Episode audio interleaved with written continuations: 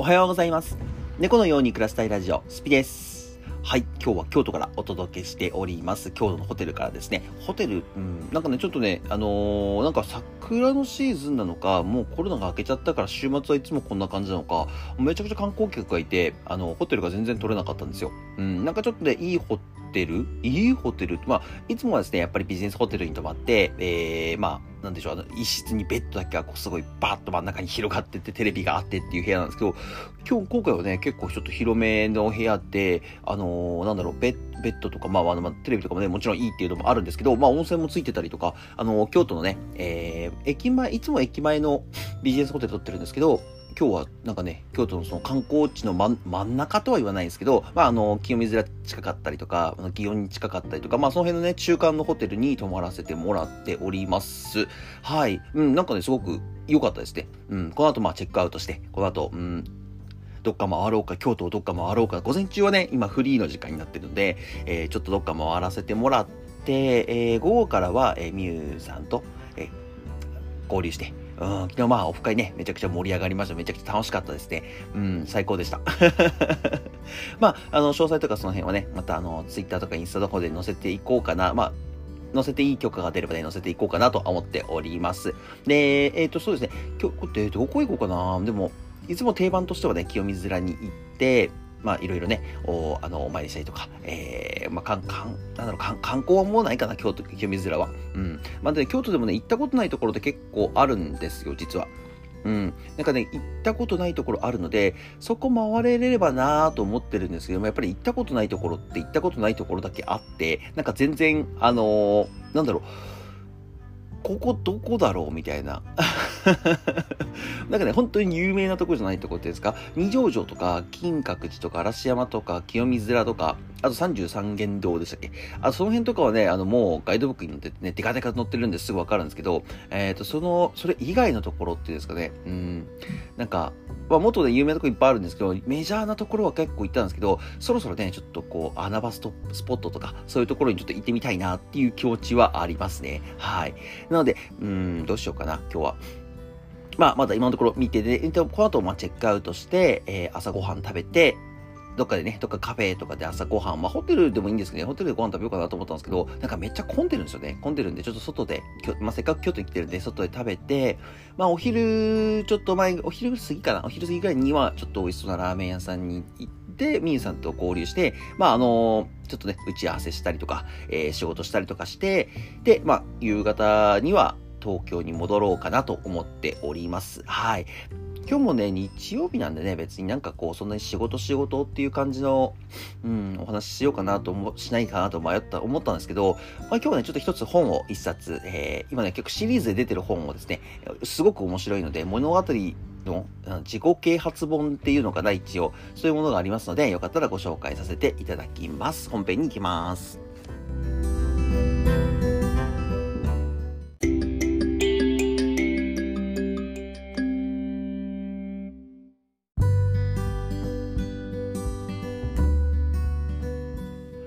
はい、えー今日ご紹介させていただく本は、夢を叶える像という本です。えっ、と、これね、どっかでもしかしたらね、ちょっとご紹介させてもらったことあると思うんですけど、改めてちょっと、あのご紹介させていただければなと思います。で、えっ、と、どういう本かと言いますと、えっ、と、まあ、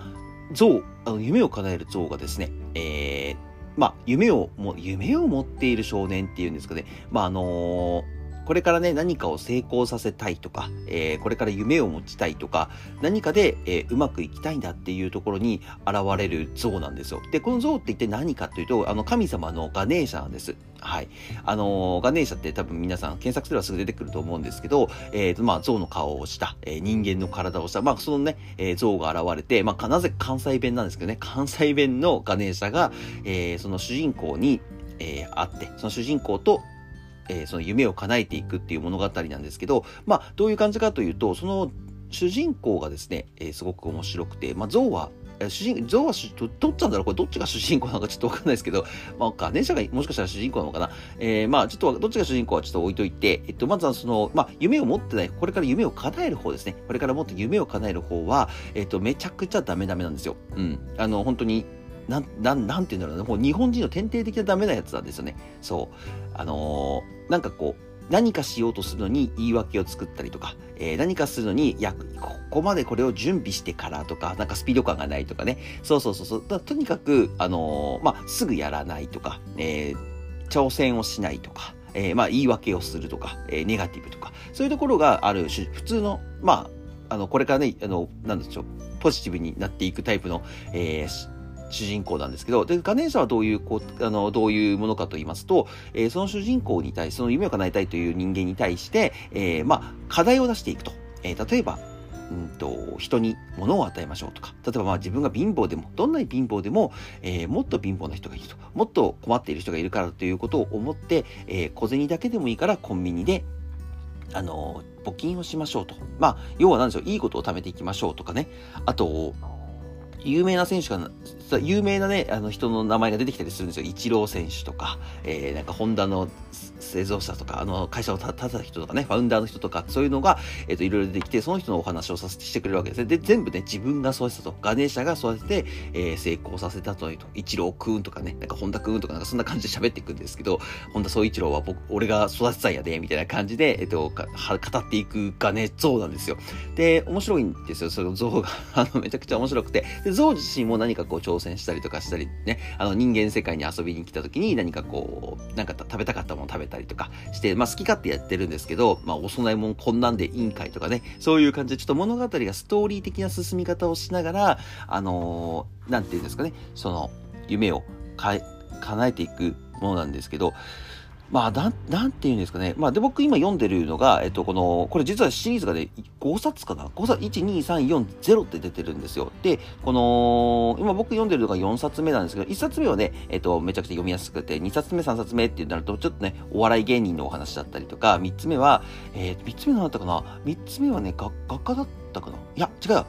3つ目はね、結構恋愛チックな話だったんですけど、4つ目になってくると、今話してると、えっと、まあ、家族を愛する平凡な会社社員っていうお話なんです。で、あ、主人公がね。で、主人公がその平凡な会社社員なんですけど、えっと、まあ、突如ね、一緒から、えー、お医者様からね、余命3ヶ月を先行されてまして、絶望になっているところに、えー、まあ、いつものその神様ガネーシャが現れるっていうところです。で、まあ、あと3ヶ月、家族のために何ができるかと。で、大金を得ようとするっていうところだった、えー、大金を得て、まあ、家族のためにっていうところが、この主人公の最初の目標なんですけど、まあ、これはね、ちょっとネタバレになっちゃうんで、どんどんお話は進めてはいかないんですが、えっと、そうですね。皆さん多分不幸な時とかってね、やっぱりお金がたくさんあったらにゃーとかって、もちろんこれね、あのー、まあ、事実でね、余命3ヶ月とか言われた人とかも多分いると思うんです。で、まあそういう人がいる中でも、このガネーシャっていうものは、えっ、ー、と、その生き方についていろいろ教えてくれたりとかする。まあ僕、そうですね、結構ガネーシャ好きなんですよ、実は。えー、昔持ってたぐらいで、あの本、本じゃなくての、ごめんなさい、置物っていうんですかね、えー、神様の像っていうものを持ってたぐらい好きだ。タイとかに行った時に買ったんですけど、えー、まあその前からね、好きだったんですけど、うん、なんかこの、やっぱりガネーシャってすごい万能な神様っていうイメージあるんですけど、あの、やっぱりね、この本に出てくるガネーシャはね、めちゃくちゃ面白いですよ。本当に。めちゃくちゃ面白いですよ。面白いですし、ただ、面白い中にも、えっ、ー、と、その課題っていうものが、やっぱ一つ一つ、えー、できるよう、あの、や、やっていくと、その課題をクリアして、課題って難しいんじゃないのって思うんですけど、このガネーシャが言う課題って、すごい簡単なんですよ、実は。そう、トイレをきれいにするとか、えー、なんだろう、洗い物はすぐするとか、先ほど言ったようにコンビニで、まあ、1円でもいいから募金するとか、うん。すごいね、簡単なことから始まっていくんですよ。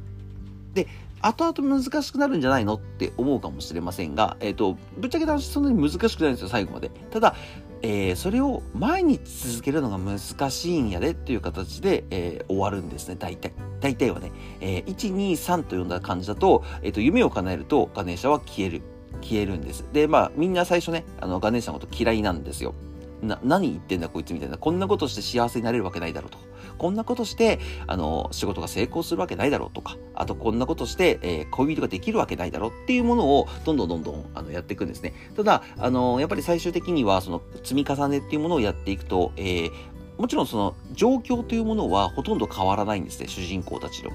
で、最終的にはもちろんね、えー、ハッピーエンドになりますよ。ハッピーエンドになりなりますけど、えっ、ー、とじゃあ状況が変わらない中、何が変わっていくのかっていうと、主人公のネガティブだった心が変わっていきます。そう、ネガティブだった心が変わってきますね。やっぱりでも成功する人とか、えー、まあ、幸せな人と特徴って、もちろん、ね、幸せな人の定義もね、人によって違うので、お金があるとか、えー、まあ、それこそ家族を大切にしているとか、あの、全然、人それぞれです。毎日が楽しいです。お金なくてもっていう人ももちろん幸せだと思いますし、成功してる人っていう定義もね、えっ、ー、と、大きい会社を成功させてる人もいれば、まあ、ちっちゃなね、自分の、その、思ってることを成功させたりとか、この間の WBC みたいにね、えー、優勝するんだ。まあ、これも成功ですよね、一つのね。まあ、あのー、人それぞれなんですけど、そういう、えー、ポジティブな心っていうのが皆さん持ってると思うんですね。で、そう、ネガティブな心をどんどんポジティブにしていく。えー、まあ、ポジティブっていうとなんかね、すごくポジティブ思考が、えー、推進されるみたいなのが嫌なんですけど、そういうわけではなくて、えー、と、まあ、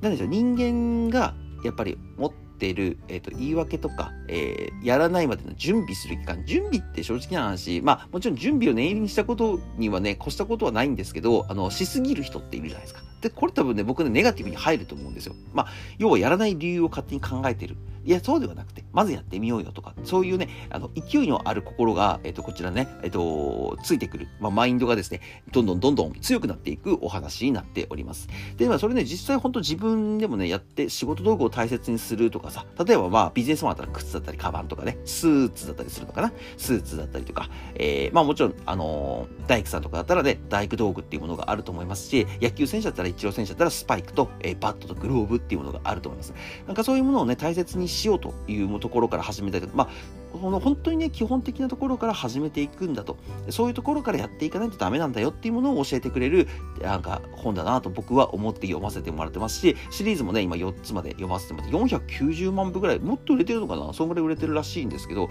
うん、まあ本でね、490万部ってめちゃくちゃすごいですからね、100万部でも結構やばいなと思うのに、うん、だって30万部、60万部って書かれ、だからね、この本はですね、まあ、文庫本でも結構出てます。あの、大きい、なんていうんですか、えー、本っていうんですか、大きい本っていうのが、な？んていうの、文庫本じゃないタイプの本ってあるじゃないですか。ああいうタイプでも出てるんですけど、文庫本で出てるので、5、600円ぐらいで買えますし、多分ね、1から4ぐらい、1から3かな ?1 から3までだったら、あのー、ブックオフとかに行けばね、100円とかで売ってると思うので、よかったらね、あの、この機会に面白いので読んでみてください。あと、 Audible でも流して、 Audible でどうなの？検索したことないの、いつも読んでるからちょっとあれなんですけど、 Audible の方でもね、多分聞けると思いますので、もしよかったらね、えっと、この本と、えー、聞けるサイトっていうものを、えー、概概要欄の方に貼り付けてみますので、本当マジでおすすめな本なので、よかったら、えー、読んでみてください。はい。あの、これもね、本気で読みやすいです。うん。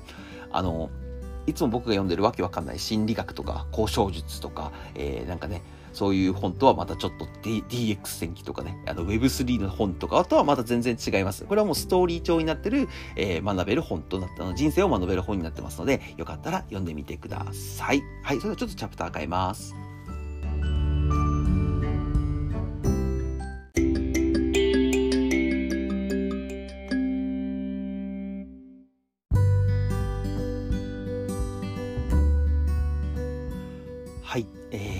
ですね、夢を叶えるぞという本を、えー、ご紹介させていただきました。あの、まあね、あの、僕ちょっとね、この説明をまとめるのとあんまりうまくないんですけど、まとめるっていうかね、あの、あらすじを紹介したりとか、えっ、ー、と、どういう本だったよとかっていうのをね、えっ、ー、と、伝えるのがすごく難しいなと思ってるんです。えっ、と、特にね、僕の場合、その物語の本っていうものは、もう大体読んじゃって、自分の中で、あ、かん、わ、面白かったなとか、あ、ここ良かったなとか、もう一回読もうかなとかっていうところをね、えー決め、決め、なんていうの、自分の、自分の感想で抑えちゃうっていうところあるんですね。えー、それこそミステリー読んだりとか、今回みたいなストーリー調の本だったりとか、そういうのが多いんですけど、基本的には、まあ、ビジネス本とかはね、もちろん説明できるんです。あの辺はやっぱり読んで、えー、アウトプットして、えー、まあ、アウトプットでインプットして、なんかどんどんどんどんアウトプットしていかなきゃいけないなっていうのもありますし、あのー、まあ、本自体ね、あの、む、難しいというか、まあ、知識の本なので、知識をね、こう説明するだけで伝わる本かなと思うんですけど、こういうね、ストーリーから学べる本っていうのもあるので、すごい面白いなと思います。うん。だからこの夢を叶える像ね、ちょっとね、ちょっと友達に似たりもするんですけど、ちょっと友達に似たりもしてね、すごいなんか愛着のある、えー、本なので、で、まあ結構ね、それこそ今日これからみゆちゃんっていう子にも勧めて、みゆちゃんって子も1から3話読んでて、僕が4話見終わるのを待ってるんだと思うんですけど、1から3を読んでもらったりとか、うん、なんかね、いろいろね、人に勧めて読んでもらって面白かったですとか、私本全然読まなかったんですけど、読めるようになりましたとか、なんかね、そういうぐらい簡単に読める本っていうか、まあ、自分の中に入ってくる本だなっていう本なので、あの、よかったらぜひ読んでみてください。まあ、購入しなくてもね、うん、